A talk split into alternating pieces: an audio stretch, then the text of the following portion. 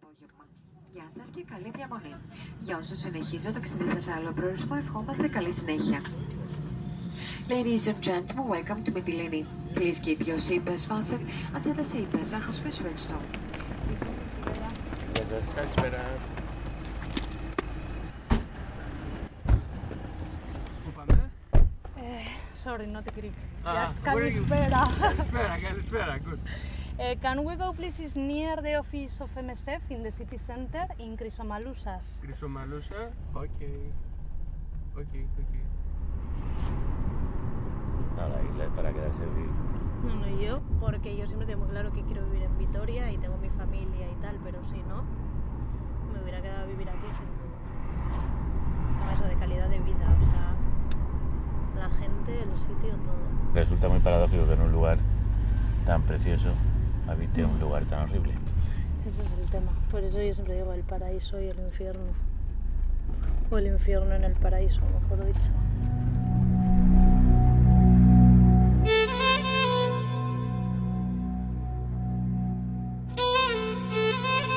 Moria, el infierno en el paraíso de Lesbos. Carne cruda en el campo de refugiados.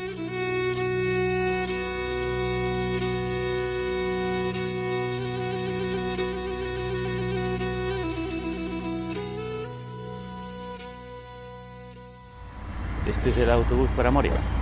Sí, este sale del centro y, De y va directo a Moria, sí, una media hora más o menos. Para en Karatepe, en el campo que hay previo. Y es el que usan ellos para ir y venir a, pues, a darse un paseo, a comprar o lo que sea. Idoia Moreno, ex enfermera jefe de la Clínica de Médicos Sin Fronteras en el campo de refugiados de Moria, Lesbos. Ah, thank you.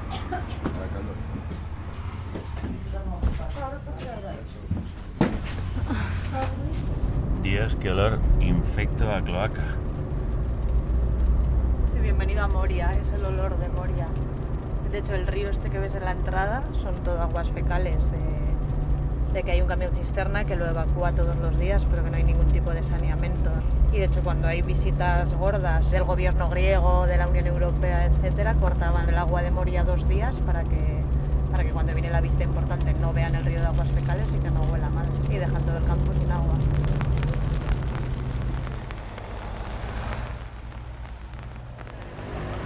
y luego sabes pues que ese camión es familiar de uno de los responsables del campo, etcétera, y por eso se niegan a que se construyan las canalizaciones de aguas negras porque compensa tener el camión aquí todo el día.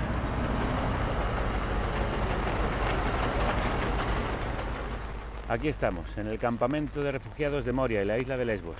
En un día lluvioso, plomizo, el mal tiempo acompaña las malas condiciones de vida que sufren los que aquí están retenidos. En esta isla paradisiaca, la isla de Safo y los placeres lésbicos, que sin embargo ahora esconde tras los olivos enormes horrores y tragedias.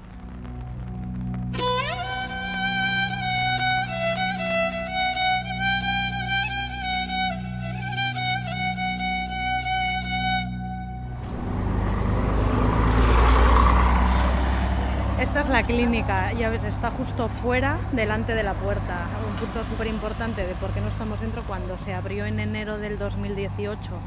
Claro, siendo conscientes de que hay un médico para las 10.000 personas que había entonces, 5.000 ahora, no hay ningún tipo de asistencia sanitaria, decidimos abrir esta para acoger el público más vulnerable, que eran pues, los menores, los niños y las mujeres embarazadas. Empezamos dentro y a la- cuando se formó el famoso Euroturkey Deal como protesta salimos fuera y el hecho de estar fuera es lo que nos permite precisamente el estar denunciando, el hablar en medios, pues si estuviéramos dentro nos cerrarían la clínica y no nos dejarían. Bueno. ¿Qué tal? Bienvenida de nuevo. ¿Tenía unas ganas de veros? Igualmente. Thank you, Mama. Okay. So, naked the baby. Can you open? Can you remove the clothes, please? ¿Sabéis cuántos niños hay en el campo de Moria? Ahora la población es de mm, ma- 6.000 personas, más o menos la mitad son eh, niños menores de 18 años. If they grow, it doesn't need to be checked the weight so much. Carola Buscemi, pediatra de Médicos Sin Fronteras. ¿Muchos de ellos son menores no acompañados? Hay muchos menores no- acompañados, sí, mm, especialmente niños, pero ba- bajo de 5 años de edad. Sí. ¿Y cómo vienen esos niños? No solo física, sino también psicológicamente. Sí, hemos tenido especialmente en los últimos meses eh, muchos casos de, de trastornos psicológicos, también en niños eh, más pequeños, desde bedwetting, pesadillas vívidas, de- debido a trauma que han vivido en primera persona los niños, ataque de pánicos eh, y intento de suicidio en niños también pequeños. Ah, sí, ¿de qué edad? Como 6, 7 años hemos tenido casos en los meses pasados, sí. ¿De qué manera intentan suicidarse? Hemos, mm, eh, cortándose la- las muñecas, por ejemplo, hemos tenido casos del cual teníamos que suturar. ¿Qué tipo de violencia han sufrido? ¿Qué traumas son? Eh, vienen de contextos de guerra, de violencia, eh, han visto torturar eh, los padres eh, o violar los padres eh, durante la- el trayecto para venir aquí y vienen aquí, eh, absorben mucho la frustración de los padres. eh. Viven los- estos niños, especialmente los más pequeños, lo absorben y manifiestan esta falta de esperanza que hay en los padres, esta frustración que viven los padres. ¿Es difícil hacerles hablar a los niños que cuenten? Normalmente son los padres que te cuentan, eh, pero lo- los niños sí, a veces eh, te cuentan también, especialmente te dibujan y exprimen así eh, lo- los que han pasado. ¿Qué dibujos hacen? Eh, dibujo de bombas que caen del cielo, de, de- de cuerpos mutilados, eh, también esto hemos tenido. ¿Y siguen teniendo mucho miedo? ¿Siguen soñando con estas tragedias, con ese horror? Sí, sí, sí, sí, casi todos tienen algo. Las más comunes de mi paciente son eh, pesadillas eh, muy vívidas, eh, se le despiertan en la noche gritando, corren en el campo, salen de la tienda en la noche desesperados, como ataque de ansia, ataque de pánico. ¿Cuál es el que a ti más te ha tocado? Yo el año pasado conocí una, una- familia de iraquí y el padre estaba desesperado, entró en mi consulta llorando, tenía cuatro, cuatro niños. Uno de estos niños intentó de suicidarse después que una bomba cayó en la casa y de- mató a la madre. Y me, me hizo ver un, un video de, la, de, de- su casa destruida, que, que he hecho video pocos minutos a- después de lo que pasó. Tenía 5 o 6 años, int- intentó también eh, aquí, el padre lo encontró encima un container que quería eh, saltar. Eh, Eso me, me- me tocó bastante, eso paciente. Mm.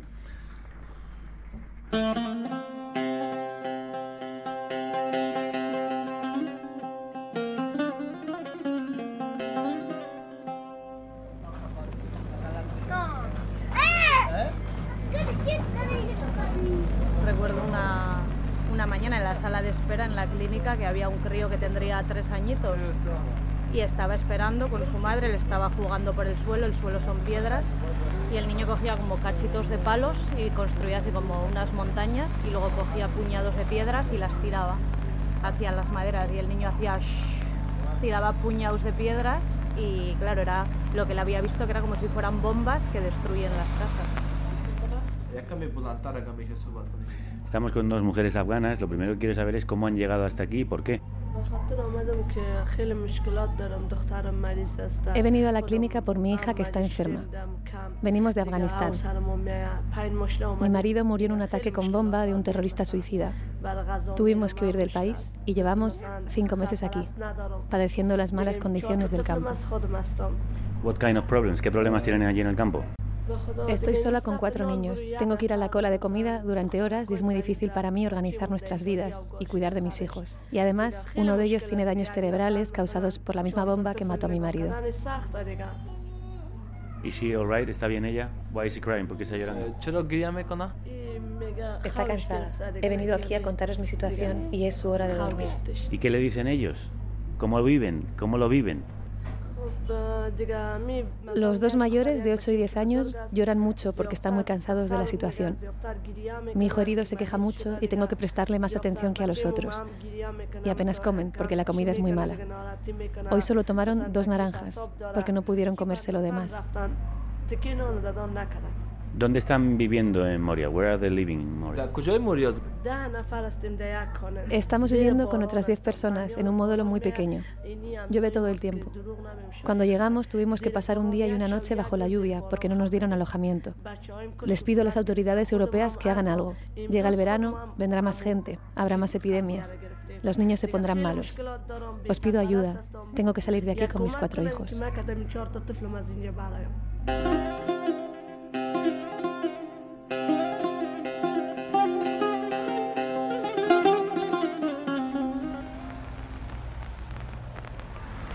Dónde vamos?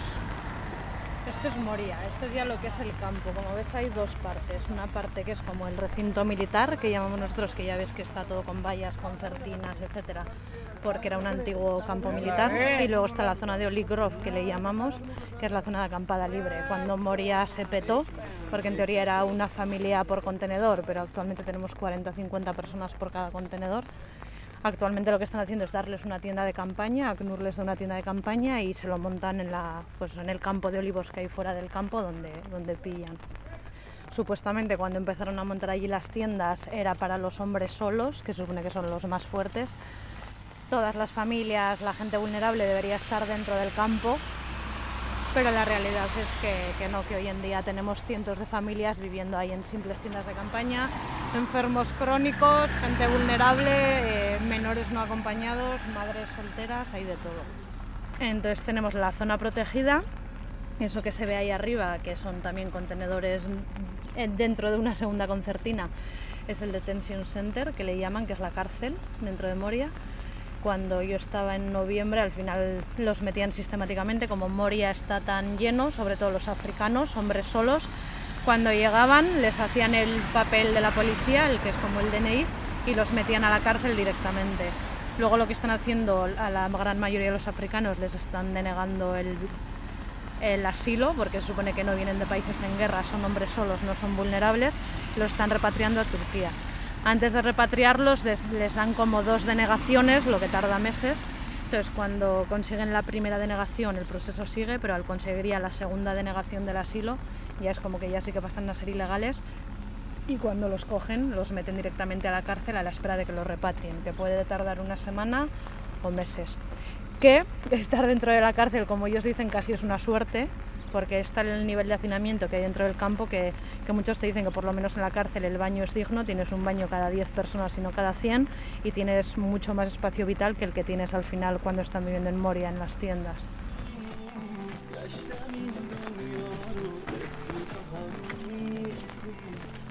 Soy con Denise Cervantes, mexicana, ginecóloga, que trabaja de voluntaria para Rowing Together. Rowing Together, remando juntos, ONG Alicantina de Ginecología. ¿Qué es lo que soléis encontraros?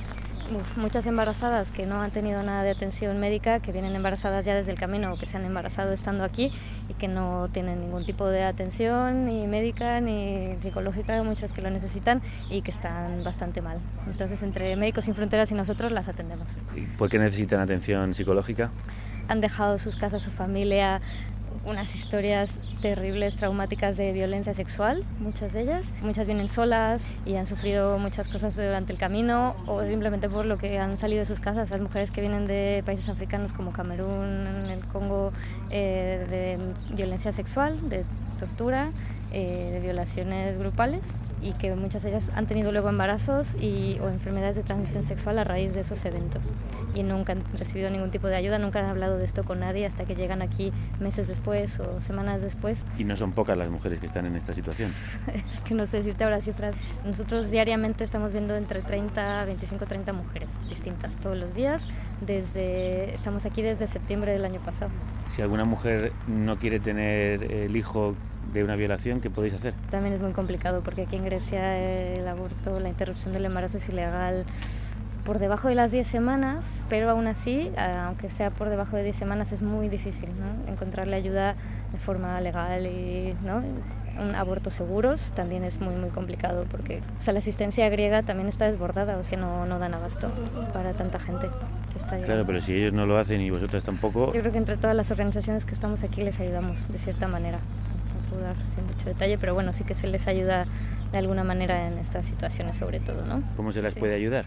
Gestionar un poco sobre todo las mujeres que han sufrido violencia sexual, de tratar de que no estén en una tienda de campaña con mm, 70 personas, con hombres y ellas vienen solas. O sea, tratar de proporcionarles una acomodación segura, asistencia psicológica, asistencia ginecológica si tuvieran alguna secuela de, sus, de estos episodios y, y lo que digo es acompañamiento porque muchas veces ya que viene una vez siguen viniendo para que las sigamos apoyando de alguna manera, pero tampoco es mucho. Y vendrán, de hecho, muchas con hijos, ¿no? Con niños muy pequeños. Sí, veo mucho niños con enfermedades infectocontagiosas, desde, bueno, muchos niños con sarna, piojos. Eh, ahora hay unas epidemias de varicela, que las condiciones de higiene y de todo el campo pues son deplorables y claro, el niño con varicela en una tienda de 70 personas pues estamos teniendo epidemias. Denis, ¿qué te parece encontrarte esto en Europa? Yo precisamente que vengo de México, sí es un shock, un shock totalmente porque yo vengo de México y veo muchas cosas así, pero, pero evidentemente en Europa no, no es algo que se pueda uno creer hasta que lo ve. ¿Cómo le contarías a quien no lo ha visto lo que tú estás viendo? personas hacinadas en campos y que, o sea, que nadie se da cuenta. habemos mucha gente aquí, pero no es, no es la idea, ¿no? Que la sociedad civil al final se hace cargo de estas cosas, que los gobiernos y las instituciones no. ¿Es un campo de concentración? A ver, en el sentido de que tienen ¿no? una libertad, entre comillas, de movimiento y de acción, pero no, en realidad sí, sí, sí, están aquí eh, atrapados, hacinados y, y, además que han venido aquí huyendo de cosas peores. Entonces pensar que esto es lo que, lo que les espera cuando vienen ser bastante traumático. Estoy en shock, sí.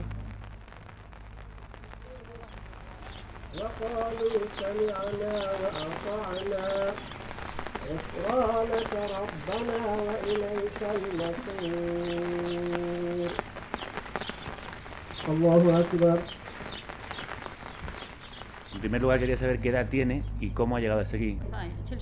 Tengo 46 años. Llegamos de Irán con la ayuda de un traficante después de viajar casi tres meses. Cuando estábamos cruzando la barca se rajó, empezamos a hundirnos y entraba agua por todas partes, hasta que vinieron a salvarnos. ¿Qué situación se han encontrado aquí? ¿Cómo viven? Es muy difícil para mí estar aquí. Estoy enferma y no puedo aguantar en la fila de comida para dar de comer a mis hijos, que son muy pequeños. Estuve en cama de 10 a 15 días y a mis hijos no les daban sus raciones en la cola porque son menores y solo sirven a adultos. Han comido lo poco que les han dado otras personas. Tengo dolores de espalda, de rodilla, de huesos, problemas de riñón y he perdido la vista en un ojo. Es muy duro. ¿En qué situación se encuentra su proceso de asilo? Prefiero no contestar a esa pregunta. Ah, ok, ok. ¿Esperaba que en Europa la trataran así? No, esperaba salir de aquí para tratar mis problemas de salud, pero ahora creo que moriré en Moria porque nadie se ocupará de mí.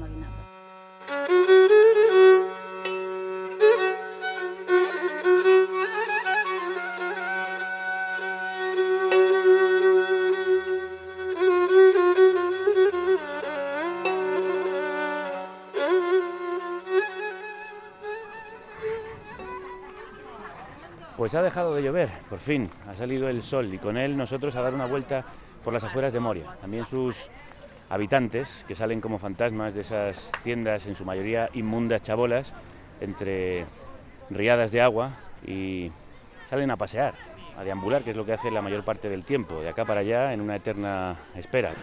Vemos corrillos de hombres, mujeres, ancianos, que se entretienen en el quehacer del que no tiene nada que hacer y niños que corretean y juegan en aparente normalidad, pero las apariencias engañan. Lo peor no es lo que se ve, sino precisamente todo lo que no se ve, lo que hay detrás de todo esto. La desesperación en la que viven, la violencia continua, el riesgo continuo de sufrir violencia sexual, la total falta de esperanza en el futuro, la desesperación tal que les está haciendo suicidarse a muchos de ellos porque no, no hay absolutamente nada más positivo en la vida.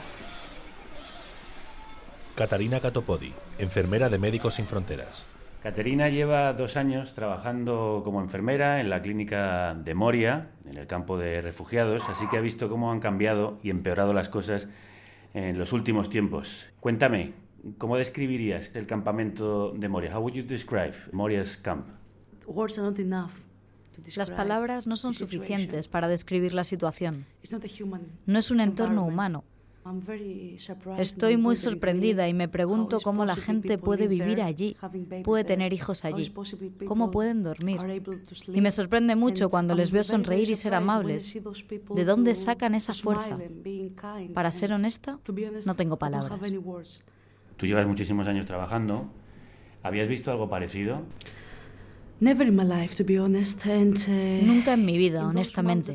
En los meses en los que llevo trabajando aquí, he tenido la oportunidad de conocer a muchos colegas que han trabajado como personal médico, etcétera, en campos de refugiados de todo el mundo. Y me sorprendió que estas personas que están acostumbradas a trabajar en estos contextos me dijeran, nunca me hubiera imaginado algo así en un país europeo. Así que Esto no es aceptable en Europa o Grecia. Es un caos total y tiene lugar aquí, al lado de nuestra casa. Descríbeme cómo son esas condiciones. En Lesbos, muy cerca de Turquía y a unos pocos kilómetros de Mitilene, la capital de la isla, se encuentra el pueblo de Moria, en el que hay un campo con una capacidad para 2.500 personas. Pero cuando llegué aquí, la población era casi de 10.000. De modo que podrás imaginarte que la gente vive hacinada en pequeñas tiendas de campaña de verano, sin acceso a agua caliente ni comida decente. Hay un aseo para cada 150 personas y aún menos duchas. Hay muchas necesidades, muchísimas. Y aunque voy casi cada día allí, no me acostumbro. No sé cómo pueden sobrevivir ahí. Les han robado la dignidad. ¿Y cómo se sienten ellos? Depende. Algunos padres me dicen, me siento realmente afortunado, bendecido y orgulloso de mí mismo por haber conseguido hacer este viaje terrible, haber sobrevivido y estar aquí con mi familia. Pero la mayoría de historias son gente que ha sido separada de sus familias durante el trayecto, o personas que han llegado solas, como los niños no acompañados, que han hecho todo este viaje por sí solos, completamente desprotegidos. No hablo solo de adolescentes, hablo de niños que no tienen a nadie que los cuide y proteja. Entre los africanos hay muchos hombres que están solos sin ningún amigo o familiar. Por supuesto, su salud se ha visto afectada, pero aún puedes ver la esperanza en sus ojos. Y estoy muy impresionada de cómo reaccionan al tratamiento las personas mentalmente más vulnerables. Puedes ver su progreso cuando les ofreces simplemente respeto, un trato digno y cuidado. Porque la vida se sigue abriendo paso, la vida continúa a pesar de todo. Bueno, no podemos hacer nada para evitarlo. La vida siempre continúa. Podría hablarte durante horas del inmenso dolor y trauma, pero prefiero hablarte de las sonrisas, los abrazos, la empatía. Incluso las mujeres que vinieron pidiendo socorro, cuando les anuncié que estaban embarazadas, por supuesto que se alegraron, incluso aunque vayan a tener un bebé en un lugar tan terrible. Por supuesto que sonreíms, nos abrazamos y reímos. Así que la vida siempre sale adelante.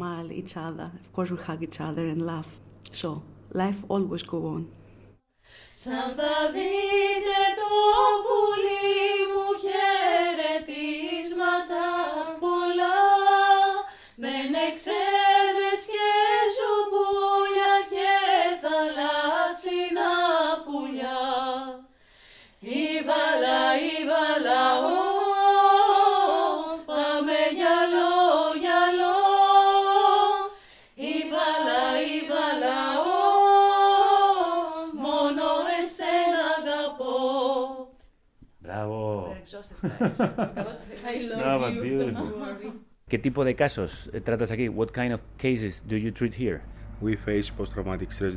Nos enfrentamos a trastornos de estrés postraumáticos, ataques de pánico. Tenemos casos de agresión sexual de antes de llegar aquí, pero también del campo. Pacientes con síntomas de depresión, también trastornos de sueño. Tenemos muchos retos y problemas en Moria. Zanos Parasgis, psicólogo de Médicos Sin Fronteras en el campo de Moria. Cuéntame algún caso que te haya llegado especialmente al alma, que recuerdes. Un hombre africano, francoparlante. Habían atacado a su familia, violaron a su madre y a su hermana y las mataron delante de él. Torturaron a su padre delante de él y estuvo a punto de ser asesinado. Consiguió huir y salvar su vida. Estuvimos tratándole en Mitilene porque tenía trastornos del sueño y síntomas psicóticos. Veía a su madre, aunque no estaba aquí, claro, porque está muerta. Es la historia más dura que he escuchado. ¿Fuiste capaz de ayudarle? Sí, al principio estaba muy deprimido, tenía fuertes impulsos e intentos suicidas y después de varios meses de apoyo semanal de psiquiatras y psicólogos Empezó a ser más positivo y a soñar con una vida mejor, no en Moria, por supuesto. ¿Y cómo, cómo llevan el tiempo de espera para salir de aquí? This is also another difficult part of the whole story because these people are coming here with some expectations. Esa es otra parte importante de la historia porque estas personas vienen aquí con la expectativa de encontrar mejores condiciones de vida, pero es todo lo contrario. Cuando llegan a Moria sobreviven como pueden en este lugar que les hace revivir lo que les ha ocurrido en otros países y tienen que quedarse aquí a veces hasta dos años sin nada que hacer cada día. Pasan todo el tiempo intentando subsistir en estas condiciones sin caer en la obsesión la ansiedad y todas las complicaciones derivadas de un sitio como este. ¿Y cómo estás tú? Yo me siento afortunado porque es solo cuestión de suerte que yo esté aquí y que ellos hayan nacido en países en guerra. Por eso siento la necesidad de darles algo que les ayude, que sea una gota en el océano, como ves, porque sí, nosotros somos como ellos, ni mejores, ni más listos, ni más guapos, ni más educados. Yo no veo diferencias, solo gente que sufre. I see only people who suffer.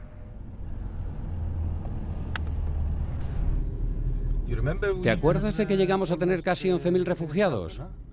Sí, yo estuve cuando la cifra era esa. Pues han logrado transferir a mucha gente al continente. Ihap Abasi, cooperante en ayuda humanitaria. ¿A dónde los están llevando, se sabe? Básicamente a otros campos del continente. ¿En qué condiciones? Diría que en condiciones similares, no mucho mejores. Son parecidas en todo el país. Pero lo prometieron y lo han hecho.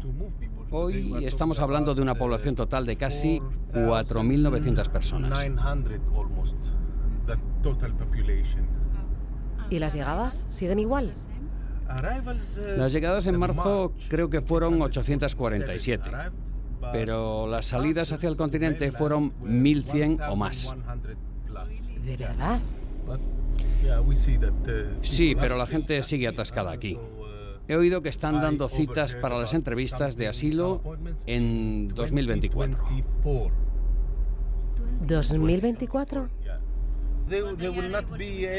Sí, no podrán ser reconocidos como refugiados o como migrantes hasta entonces. Esta es la situación de Lesbos. Pero en Samos es miserable. Hay 4.500 personas. En un campo con una capacidad oficial de 700 o 900. Es de locos. Es una locura. De hecho, muchos grupos de voluntarios se están trasladando desde aquí hasta allí para ayudar. ¿Es incluso peor que Lesbos? Sí, es mucho peor.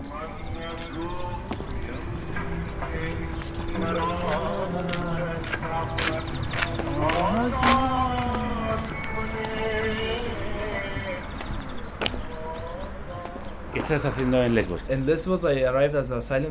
Llegué a Lesbos para pedir asilo en 2016 y todavía estoy esperando a ser admitido. Y ni siquiera está claro cuándo me van a dar una respuesta.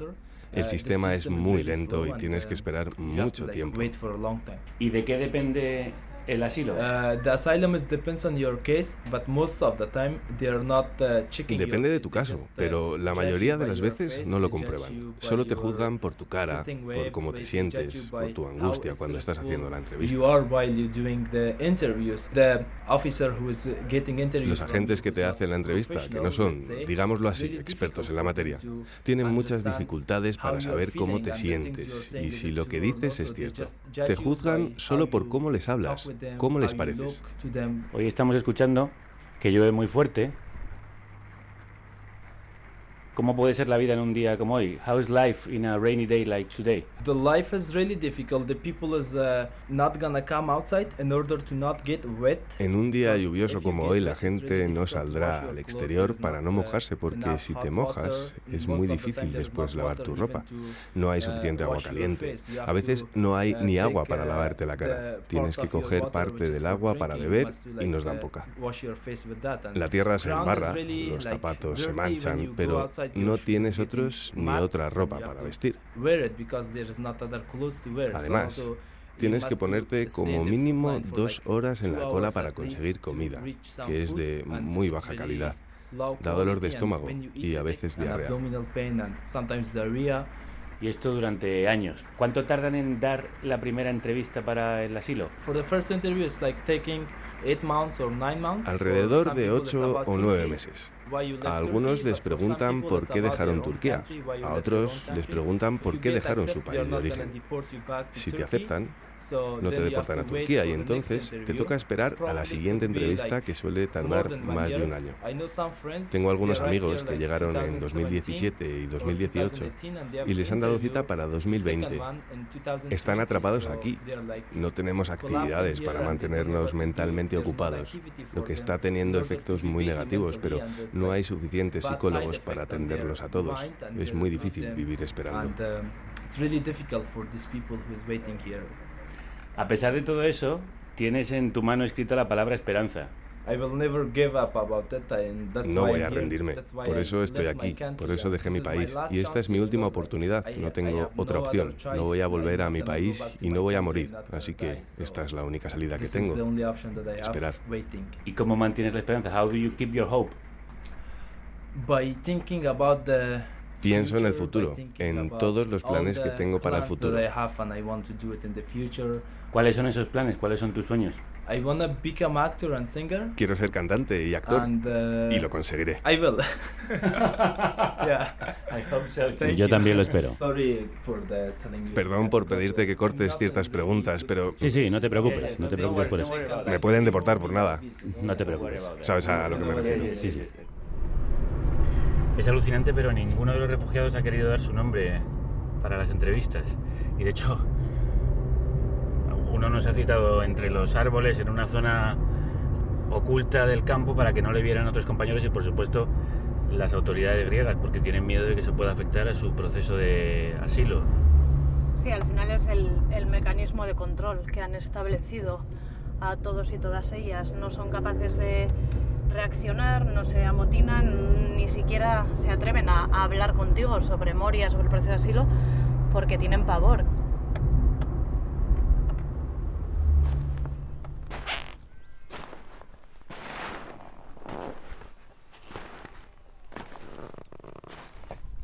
No sé cómo describiros esto. Es una montaña inmensa, inacabable, monstruosa de chalecos salvavidas, la mayoría homologables, pero otros son simples flotadores o botellas de plástico de 5 litros que se atan al cuerpo por si caen de las barcas, cuyos trozos también podemos ver en esta montaña, este cementerio de chalecos que se ha creado a pocos kilómetros de las playas a las que llegan. ¿En qué tipo de barcas llegan, Idoya? En barcas hinchables, de, de lona de plástico. También he visto lanchas motoras, Sí, eso es ya para el lujo. La gran mayoría llegan en las barcas hinchables, que llegan unos 80-90, que son las más baratas, las más peligrosas, y luego los que tienen ya más dinero, que se pueden permitir el lujo de pagarse una lancha motora en la que vas solo unos 20-25 y llegas mucho antes, pues son los, los más apoderados los que se lo pueden permitir. Mira, aquí hay un pequeño chalequito, bueno, unos, unos manguitos de niño, como los que se utilizan para nadar en la piscina, un flotador, mira, un flotador con un dibujo de unas palmeritas, un flotador de niño pequeño. También hemos visto jerseys, gorritos de niño, una ruedita de carrito de bebé. Hay botellas de agua de dos litros, que es lo que les ponen muchas veces a los niños dentro del calzoncillo, en el culo, a modo de, de flotador, por si se cayeran al agua. Y lo que oís bajo nuestros pies es el sonido de esos chalecos. David Julia, cocinero de la ONG vasca Saporeac, que reparte comidas para mujeres y niños de Moria. David, ¿cómo es la vigilancia que hacéis aquí en la playa? Básicamente tenemos, hacemos todos los días vigilancias, nos dividimos en turnos, un turno de 12 a 4 y otro turno de 4 a 8. ¿De la madrugada? Generalmente vienen de noche medianoche, una de la mañana y otras veces cerca del amanecer, pues sí, seis y media, siete, siete y media también. Y desde aquí, desde la playa, vigiláis el mar en busca, en la oscuridad de, de las pateras. Sí, vamos en coches, haciendo patrullaje con el coche y parándonos en diferentes sitios. Cuando se avista una de esas barcas, ¿qué es lo que hacéis? Primero llamamos a los demás compañeros que están disponibles para que se les llame y vengan a atender. Intentamos primero que el barco llegue pues correctamente, que no se no llegue a una situación de caos donde la gente salga del barco. Me han dicho que, justo cuando están llegando es el momento que se ponen más nerviosos y que hay que sí, pedirles calma. por eso, eso, hay que calmarlos, aunque nos hacemos como un corredor en el agua y luego pues que salgan de enfrente del barco y luego ya dividimos si necesitan atención médica o una atención ya de unas mantas térmicas. También tenemos que llamar a las autoridades, si no a la mínima que no colaboremos nos pueden parar o... pueden acusar de tráfico de personas, como han hecho con algunos de los vigilantes que han estado ayudando durante meses a que llegaran a las costas de las barcas. Sí, exactamente. Cuando yo empecé, había otro grupo de rescate, pues les acusaron de tráfico, fueron encarcelados durante varios meses y después de ese encarcelamiento pues andábamos ya justos de gente, incluso alguna vez pues hemos sido cinco o seis personas para asistir una llegada. Porque todo esto lo hacéis de forma voluntaria. Sí, o sea, ahora mismo en el grupo que estamos es todos voluntarios, independientes, de algunos están en un proyecto, otros en ONG, otros algunos estudiantes también de Erasmus.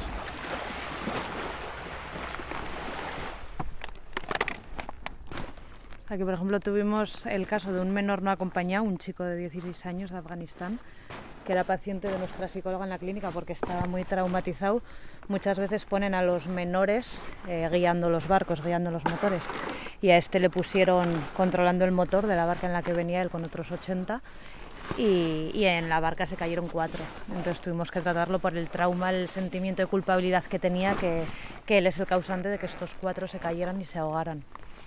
Y luego, por ejemplo, teníamos lo mismo con con pacientes de la psicóloga, niños, niñas de 6, 7 años que te hacían los dibujos, pues no es como ellos expresan los traumas, te dibujaban una barca llena de gente y tres o cuatro hundiéndose en el agua.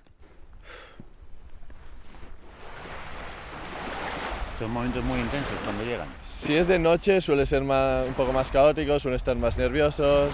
Durante el invierno pues había con casos de hipotermia también y muy desorientados también. O sea, y te preguntan miles de veces a ver si están en Turquía o están en Europa.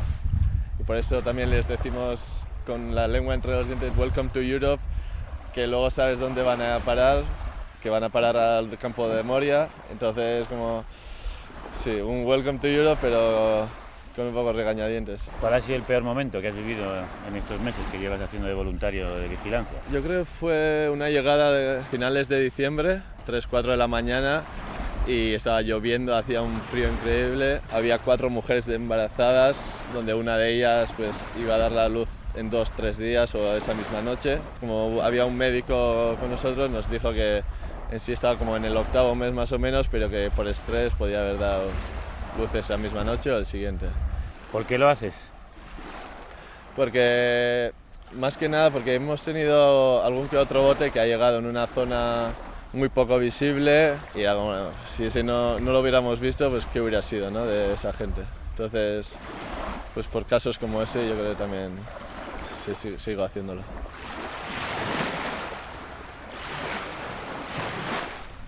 Y estos son el, el, abuelo de 87 años que veíamos ayer paseando por el puerto, son nuestros pacientes, son las mujeres embarazadas. Insisto, no son chalecos, son, son personas y son los afortunados encima que han conseguido llegar. Si el panorama ya es desolador, esto es algo positivo porque por lo menos son los afortunados que han sobrevivido. Sea, el, fondo del Mediterráneo está teñido de color naranja. ¿Sabes lo único que me falta a mí aquí? Poner así un cartel de entrada de Welcome to Europe. Que esto es lo que es.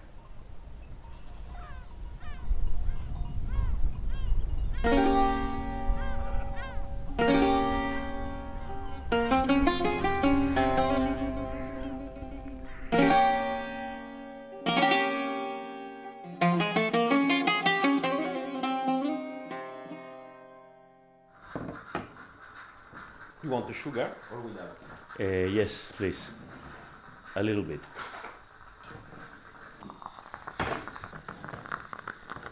El doctor Alessandro Barberio, eh, psiquiatra del Departamento de Salud Mental en Trieste, en Italia, y es el encargado de la psiquiatría de la clínica de Mitilene de Médicos Sin Fronteras. ¿Qué tipo de casos te encuentras en la clínica? Allora, la maggior parte, soprattutto l'anno scorso. Desde finales del año pasado y todos estos meses, lo, el principal perfil de los pacientes que han estado asistiendo son pacientes africanos que desembarcan en, la, en Lesbos en las barcas, eh, vienen de África. La gran mayoría de los que ven en la clínica son pacientes que presentan sintomatología psiquiátrica muy severa, trastornos disociativos, ataques de pánico, alucinaciones, eh, síntomas paranoicos. Muchos de ellos en el primer momento estos son los síntomas que expresan y que muestran. Que noi vediamo durante il primo incontro, la prima volta che li incontriamo. ¿Qué tipo de alucinaciones y de mm, comportamiento psicótico tienen? Generalmente sono allucinazioni uditive e visive. Suelen mostrar alucinaciones eh, auditivas y visuales muy bien estructuradas, que la gran mayoría de ellas provienen de los traumas previos que han vivido en sus países de orígenes. Muchos siguen viendo en sus cabezas, en las alucinaciones, las milicias, la policía, los militares persiguiéndolos. Siguen viviendo muy intensamente los traumas que han vivido en sus países, como que han ejecutado a sus familias, hay casos de violencia sexual, las torturas que han vivido, etc. Y algunos, incluso aparte de las alucinaciones, están tan disociados disociados de la realidad, están tan traumatizados que incluso les hacen preguntas y no son capaces ni de responder a las preguntas. Pero esas visiones auditivas y visuales que tienen, ¿les parecen reales? ¿Ven allí a sus perseguidores? ¿Realmente creen que está pasando? Sí, ¿cómo le viven? ¿Son spaventati? Son realmente situaciones que ellos viven muy intensamente, se muestran muy, muy asustados, muy angustiados, porque así como en la esquizofrenia, en otros tipos de patologías mentales, las alucinaciones se crean de forma espontánea, las alucinaciones que presentan estos pacientes son precisamente consecuencia de situaciones reales que ellos han vivido, es realmente un estrés postraumático. Entonces, ellos viven esa situación, por ejemplo, estando en consulta hay pacientes que te dicen que están viendo a su hermano decapitado, que están viendo ahora mismo tres hombres armados con fusiles a su alrededor que le están impidiendo hablar con él, entonces son situaciones que ellos viven realmente como reales y de ahí que ellos muestren esa angustia y ese miedo. I tres soldati con i mitra mi minacciano, mi dicono di non parlarti. Y me dices que se reactivan esas imágenes psicóticas al estar en el campo. Esatto, possono riattivarsi o possono peggiorare, no? Muchos de ellos son pacientes que por el estrés postraumático que ya tenían, por la situación que han vivido, podían ya mostrar síntomas psiquiátricos, pero estaban, como quien dice, bajo control, porque para ellos su principal prioridad era conseguir llegar a las costas. Una vez que están aquí, se encuentran con el shock que les supone ver la situación inhumana, la situación tan horrible, la violencia que se encuentran en Moria, es un factor desencadenante que muchas veces hace que ese trauma que tenían se desarrolle y se muestre de una forma brutal, y es cuando vuelven a presentar las alucinaciones y los los ataques de pánico y las sintomatologías tan severas. Paranoia, de la angoscia, de la alucinazioni. ¿Cuál ha sido el caso más espantoso o difícil al que te has enfrentado en estos meses? Non ce n'è uno peggiore, che ogni volta anche l'ultimo di due giorni fa giovanissimo uomo, 19enne, No hay un caso peor que el otro, al final todos son casos muy severos. Simplemente hace dos días tuve un chico, un africano de 19 años, que llegó a la consulta muy tenso, con mucha tensión, parecía que en cualquier momento iba a explotar, iba a ponerse a romper objetos o cualquier cosa, muy angustiado e intenté preguntarle cómo se llamaba y lo único que conseguí comunicar con él era su nombre porque no fue capaz de hablarme más. Él tenía alucinaciones y lo único que era capaz de repetir era no quiero morir, no quiero morir. Ellos van a venir para devolverme a mi país, las milicias me van a matar porque él realmente tenía las alucinaciones de que las milicias le venían persiguiendo y le siguen persiguiendo y que lo van a devolver a su país para matarlo. A milizie, ad alcuni soldati che, che vedeva e sentiva. Forse posso aggiungere uno de los casos también más severos que tuvimos, una mujer africana de unos 30 años, porque era una mujer que se mostraba muy triste, muy, muy deprimida, pero una depresión muy extrema.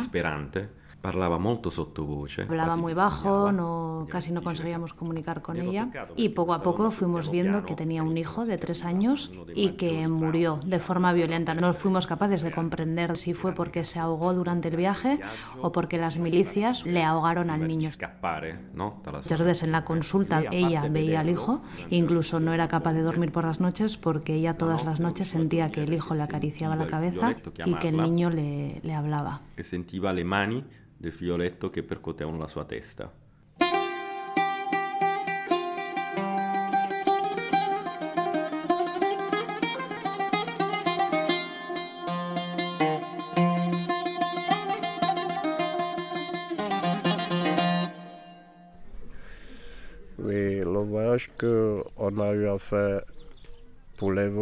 El viaje que hice para llegar a Lesbos fue crítico, cruzando el mar para llegar aquí en busca de una vida mejor, porque en nuestra casa, en África, sufrimos las guerras. En nuestro país ves cómo degollan a la gente o la mutilan con el machete delante de ti. Se llevan a tu madre delante de ti, la violan delante de ti, matan a tu hermano delante de ti, ponen minas en tu puerta, a izquierda y a derecha. Te obligan a salir a la calle para retirar todos los cadáveres que hay alrededor de las casas. Y quieres huir, pero no sabes cómo, porque hay minas por todas partes. Como le pasó a mi hermano mayor, que murió por eso. Una mina explotó en su pie y lo destruyó, lo mató. Yo aún estoy destrozado por eso. Encontré un resquicio para escapar. En el camino nos decíamos que íbamos al paraíso, pero al llegar es como si nos hubieran dado la bienvenida al infierno.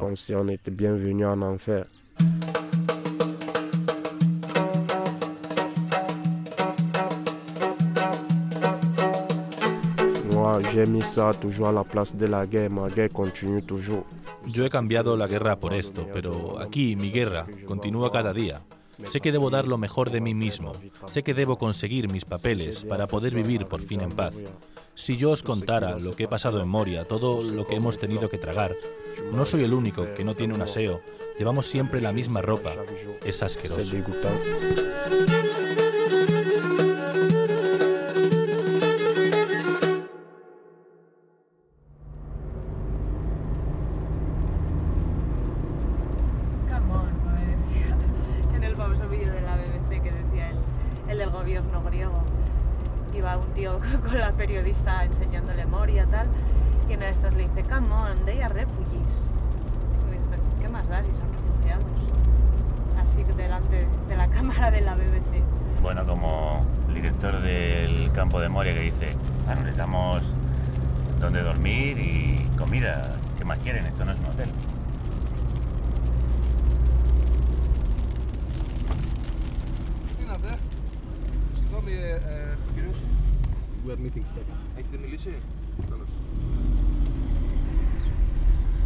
We are in Karatepe, estamos en Karatepe.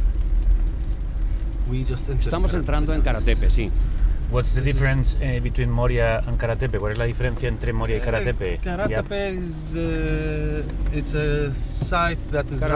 está gestionado por la administración de Lesbos. Es la aportación de la comunidad y el pueblo de Lesbos a la acogida de refugiados. Y no tiene las restricciones de Moria. Moria está regido por el gobierno central. ¿Y tiene mejores condiciones? Es mucho mejor, mucho más humano. También tiene módulos de obra como vivienda, pero tienen calefacción, agua caliente, aseo y electricidad. Hay servicios completos. No tiene una gran capacidad, caben entre 1.200 y 1.300 personas, pero la gente vive en condiciones mucho mejores. No hacinan a las personas. Un módulo, una familia, no más. En Moria hay tres o cuatro familias en cada módulo, así que definitivamente es mucho mejor.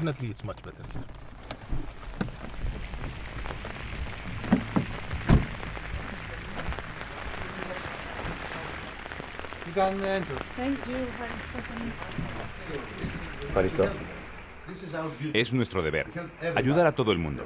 La salud mental es muy importante para nosotros. Decirles que se vuelvan a Moria es muy fácil. Les traemos para darles una vida diferente. Lo siento, pero es mi futuro, es el futuro de mi hija. Amigo, ¿tienes miedo de que ese chico con problemas mentales le haga algo a tu hija? Sí. Pues coge tus maletas y adiós, sin problema. Si tienes miedo, puedes hacer tu vida. ¿No te sientes seguro? Pues coge tu equipaje y adiós. Encantado de conocerte. Muchas gracias. Encuentra tu camino. Muchas gracias. Encantado de haberle conocido. Lo mismo digo. Estoy con Stavros Virogianis, que es el director del campo mm, de acogida de Karatepe. ¿Cómo consigue que este campo acoja con dignidad a las personas? We try to build Intentamos cuidar el ánimo y la psicología de nuestros residentes. Hablamos de seres humanos que traen recuerdos muy duros e intentan sobrevivir en condiciones difíciles después de un viaje lleno de dificultades. Y, por supuesto, no dejamos que nadie se quede en casa esperando a que le lleven la comida a la boca. Aplicamos las palabras de Nelson Mandela. Levántate y marca la diferencia. Ayúdate a ti mismo y nosotros estaremos ahí para apoyarte. Así que es posible defender los derechos humanos en los campos de refugiados, porque lo que está ocurriendo en Moria no es así. Javier, amigo mío, no estamos aquí para competir con otros lugares o hablar en su nombre. No es competir, es comparar. Tenemos buena relación con el director de Moria, el señor Valpapakis, pero sabemos cuál es nuestro deber. Es recibir a las familias que están allí en una situación complicada. Si estás por encima de la capacidad del campo, tienes problemas, créeme. ¿Necesitan más medios? ¿No tienen dinero suficiente? No, lo que necesitas es un buen plan. Una estrategia para solucionar los problemas que hay allí. Conozco bien al comandante del campo y a su equipo y trabaja muy duramente. Pero ¿Es suficiente? No soy la persona para decirlo. Déjame hablarte de lo que hacemos aquí. Y, por supuesto, si puedes encontrar diferencias, encuentra las diferencias. Eh, ¿Es responsabilidad de la Unión Europea y de las Naciones Unidas? ¿No están haciendo bien su trabajo? Pregúntales a ellos. Le estoy preguntando a usted porque quiero saber su opinión. En primer lugar, soy un ser humano. En segundo lugar, soy de aquí. Y después, soy el director de este campo. Como local y ser humano, necesito más. Debemos hacer más por otros seres humanos.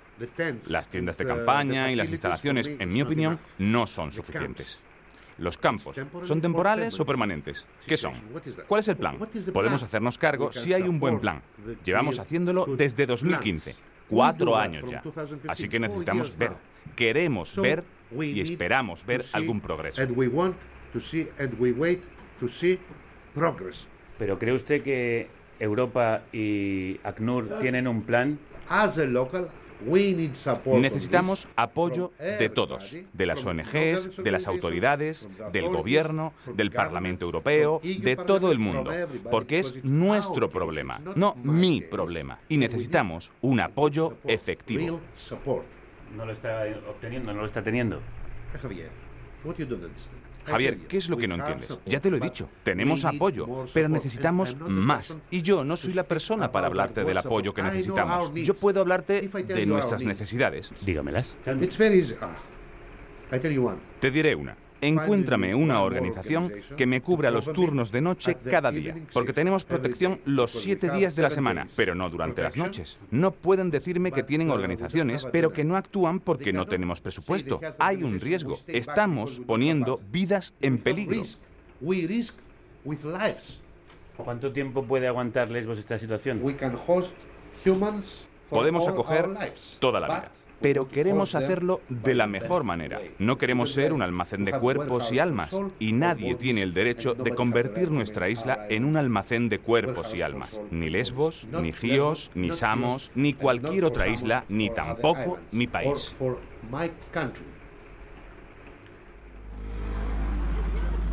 De Afganistán, el padre, madre y tres hijas y un hijo. Los cuatro de ellos con discapacidad.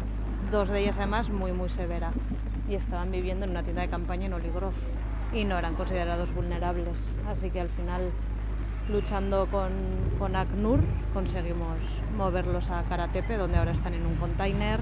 Ellos solos eh, tienen baños, tienen acceso a comida, tienen actividades para los niños y sobre todo están seguros, que es lo que en Moria no lo estaban.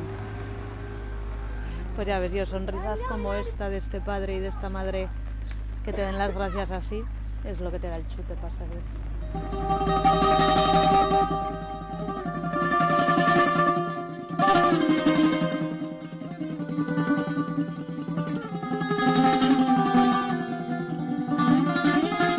Y cuéntame sobre esos niños que no tienen a sus padres cerca, que están solos en el mundo, que están en un mundo hostil.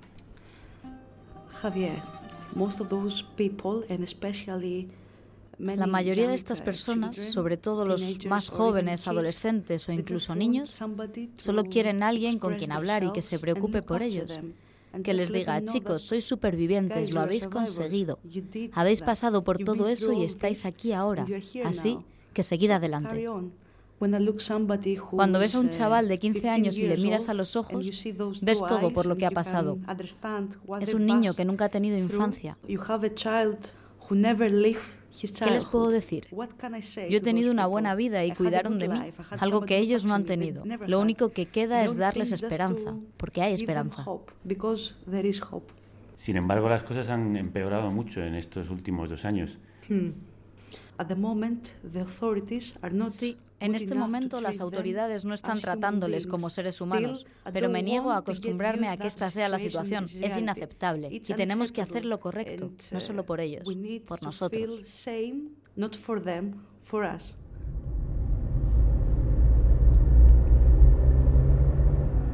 Supuestamente los menores no acompañados y las mujeres solas y las familias vulnerables, que suelen ser madres solteras o viudas con hijos, deberían estar dentro de Moria, dentro de las secciones protegidas, que es como un área que hay dentro del campo, pero que está vallada, hay militares en la puerta, o sea, si no eres residente de esa sección no puedes entrar se supone que todas estas poblaciones deberían estar ahí. La realidad es que están colapsados, claramente. Tenemos incluso menores no acompañados fuera en tiendas de campaña, en la zona de acampada libre fuera del campo, lo cual es totalmente ilegal. Y luego los propios trabajadores del gobierno griego, que son los responsables de, estas secciones, los tutores legales de los chavales, pues te dicen pues que, que saben que a las noches, claro, que los seguratas de la puerta ya no están, pues que entran hombres, que entra gente a las secciones donde los chavales, donde las mujeres y pues que pasan cosas, que a las noches pasan cosas. ¿Qué le pedirías a Europa? No voy a meterme en política, ese no es mi campo. Lo que me gustaría es pedirle a la gente que ha tenido la suerte de nacer en Europa que la próxima vez que vean a una familia de refugiados antes de ponerse a criticar cuál es el impacto de esta crisis en nuestras vidas, les pido que se detengan un momento, que traten de ponerse en la piel de estas personas, que piensen que esas personas, antes de verse obligadas a dejar sus casas y su país, tenían una vida normal, como tú y como yo. No pongamos la religión, la situación política y todos los prejuicios por encima de lo que somos y de lo que hemos venido a hacer a este mundo. No estamos aquí para siempre, colegas. Solo tenemos una oportunidad y tenemos que hacerlo lo mejor posible. Hagámoslo. monotonía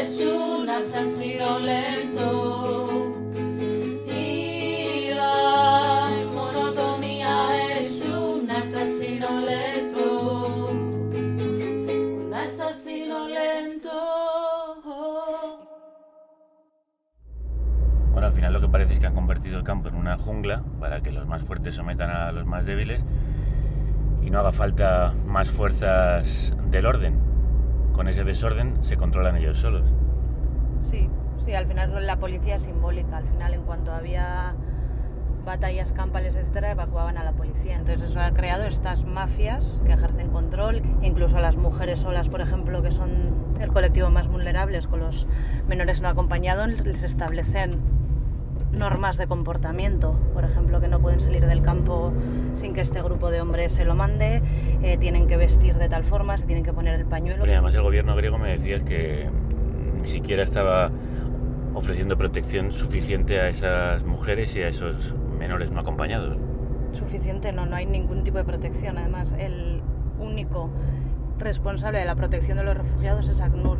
ACNUR es el ente de las Naciones Unidas para la protección de los refugiados no están haciendo su trabajo.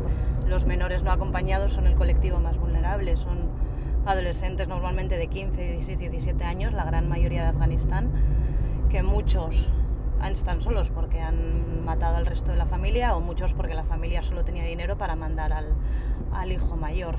¿Qué pasa? Estas, estas mafias, estos grupos, uno de los principales targets son estos menores Recuerdo un menor, un paciente que tuvimos en la clínica, que lo tuvimos que asistir por, bueno, porque lo habían torturado, etc.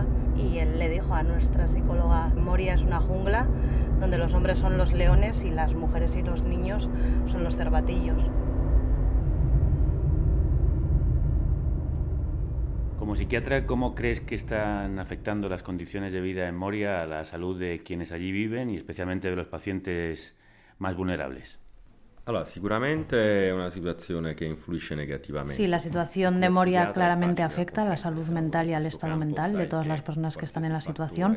Incluso en nuestra cultura en Occidente, estar desocupado, estar en malas condiciones de vida afecta a la salud mental. Estar en una situación como la de Moria, en la que hablamos que no tienes acceso a ningún tipo de servicio básico, no puedes cocinar, eh, no tienes absolutamente nada que hacer en todo el día, no tienes nada en lo que pensar, está afectando y mucho a la salud mental de la gente que está en Moria. Que hanno storie diverse e sono più stabili. ¿Cuál es ese impacto que puede tener la espera y sobre todo la falta de esperanza? Qualsiasi tipo, sicuramente tristezza, disperazione, mm, rabbia, depressione, insonnia, e non sentirsi più un essere umano, ma solo una cosa, un oggetto, un corpo vuoto. Sí, incluso en muchas situaciones llegan a perder el concepto del yo, se llegan a sentir un cuerpo vacío. Esto es lo más difuso, pero también lo más específico que te puede pasar, que ya no te consideres ni tú mismo y te sientas un cuerpo vacío. es un asesino lento.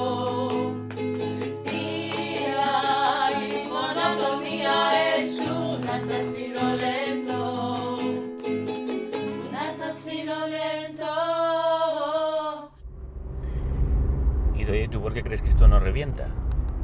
Pues es algo que no nos explicamos cómo no revienta. Yo cuando llegué había 4.500, ya me parecía que era insostenible, que era inhumano, y cuando llegamos a tener 10.000, ¿qué es lo que oyes? ¿Qué es lo que te cuentan? Pues que al final tienen tanto miedo, están tan estresados todo el día que, que no confían en absolutamente nadie. Está en la violencia que hay en general en el campo, que que las madres te decían, es que no puedo confiar ni en, ni en la mujer ni en la familia que tengo al lado, que vienen también de Siria, de Afganistán, no confío en ellos. Estoy obsesionada porque no puedo descuidar a mi hijo ni un solo minuto por miedo a que le pase algo. Bueno, entonces da la impresión de que está hecho a propósito, convertir el campo en un caos para que ellos mismos se controlen por el miedo que se tienen mutuamente.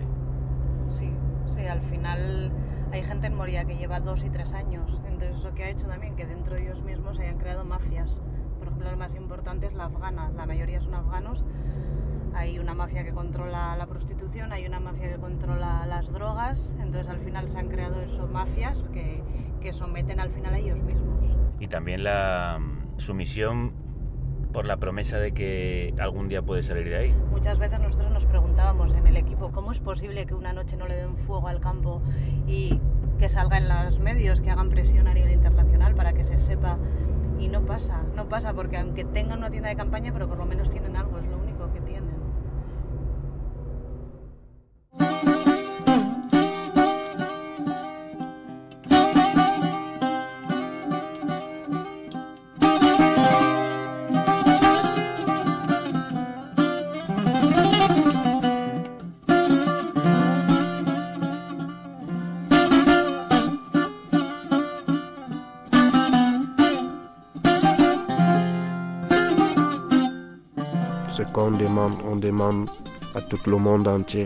Lo que pedimos al mundo entero, al gobierno de España, de Francia, a todos, es que nos ayuden, ya sea en África o en todo el planeta, porque es muy dolorosa la situación que vivimos.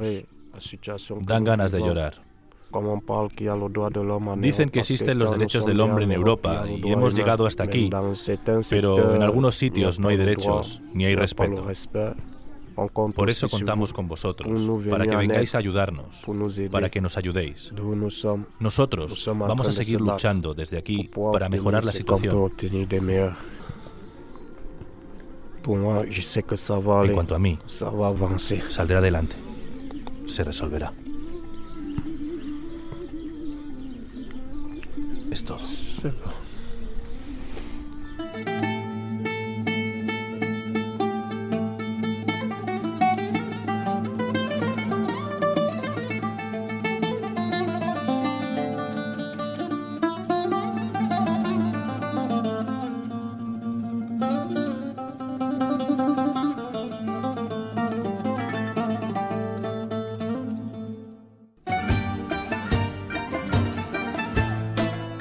El infierno en el paraíso.